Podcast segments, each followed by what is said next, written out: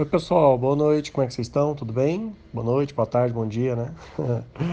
Eu sempre vou falar boa noite, bom dia, boa tarde, dependendo do, de onde eu estiver, da hora que eu estiver, tá, pessoal? Bom, vou para um áudio mais calmo hoje, né, gente? Porque me tirou do sério aqueles áudios onde é, a gente vê professor desmotivando vocês. Isso aí me tira do sério mesmo, é um negócio que eu acho uma covardia, assim, absurda isso daí, tá? Mas, é, voltando lá aqueles temas que vocês pediram, e eu, sinceramente, gente, eu esqueci que eu estava fazendo aquele, aquele, aquele cronograma lá, completamente. Ontem que eu me lembrei disso, aí o Pedro pegou e mandou para mim novamente o cronograma, tá? Eu vou é, dar uma matada assim naqueles, naqueles temas todos, não vou ficar um por um não, porque tem uns lá que são meio parecidos. Teve um tema que o pessoal falou assim, ah, o que, que eu vou usar do ciclo básico na, na vida médica, né, ou no internato, e como é que eu vou selecionar o nome de peças anatômicas para quando eu estiver lá como médico ou no internato? Gente, naturalmente, você vai rever isso quando você estiver no internato, tá? É, então, por exemplo, você estuda anatomia lá no primeiro período, no segundo período.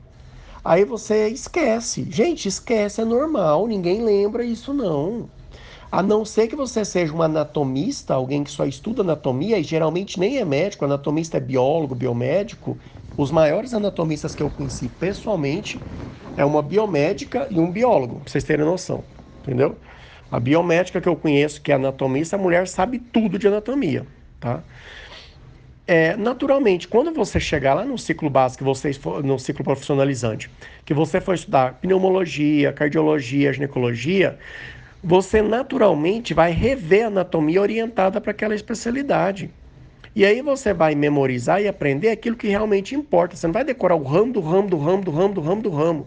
Isso aí você não precisa decorar. E se tiver decorando, você está decorando à toa, porque não vai usar, entendeu?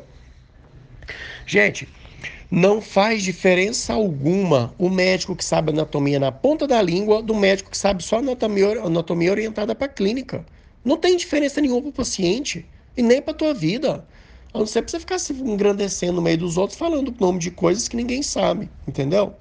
Então, fiquem calmos. Fiquem calmos.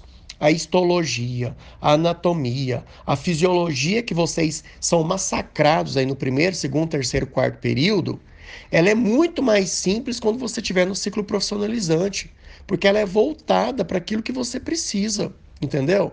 Ela não é esse detalhe, detalhe, detalhe. Imagina, gente, se um médico precisasse saber, precisasse saber toda a fisiologia. Gente, ninguém era médico, porque é impossível, tá? Agora, se você for um cardiologista, se você for um pneumologista, aí você vai aprofundar o teu conhecimento em fisiologia, em histologia da sua especialidade. Mas até você chegar a ser um bom médico, um grande médico, é anatomia orientada, é fisiologia orientada, é aquilo que você vê lá na, na, na, no profissionalizante. Gente, quando o professor de cardiologia for dar aula para vocês lá no ciclo profissionalizante, ele vai fazer uma revisãozinha de anatomia. E aí você chega na sua casa e você vai revisar a anatomia orientada para cardiologia. A orientada, não é o básico do básico do básico. Gente, pensem o seguinte: o professor que está dando aula de anatomia para você hoje, ele ganha para dar aula de anatomia. Então ele vai enfiar anatomia na sua cabeça. Ele não está nem aí se você não vai usar isso. Ele tem que usar porque ele tem que engrandecer a, a profissão dele, que senão ele vai perder o emprego. Entendeu? Agora, quando você chegar lá, agora o que me dói é você ficar aí desesperado porque você não lembra da anatomia que você teve no primeiro período. Já não precisa lembrar não. Para você ser um grande cirurgião, você não precisa saber anatomia em detalhesíssimos não, tá? Não estou falando que você não precisa saber muito anatomia, precisa saber muita anatomia, mas não essa anatomia do ramo, do ramo, do ramo, do ramo, do ramo, porque quando você for operar o paciente, você nem vai conseguir pegar esses ramos, de tanto que eles são pequenos, de tanto que eles são minúsculos e microscópios, entendeu?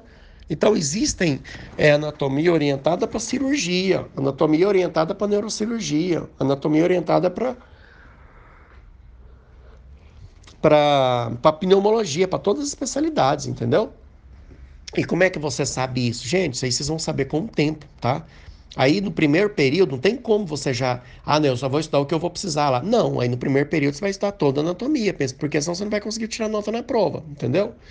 O que eu tô falando é para você não ficar desesperado, porque às vezes você estuda anatomia aí no primeiro período e mal tá terminando o primeiro período, você já não tá lembrando mais da anatomia. Aí você já fica desesperado, porque, ah, mas como é que eu vou ser um grande médico? Porque, para, tira isso da cabeça. Tira isso da cabeça, para de preocupar à toa, entendeu? Para de preocupar à toa.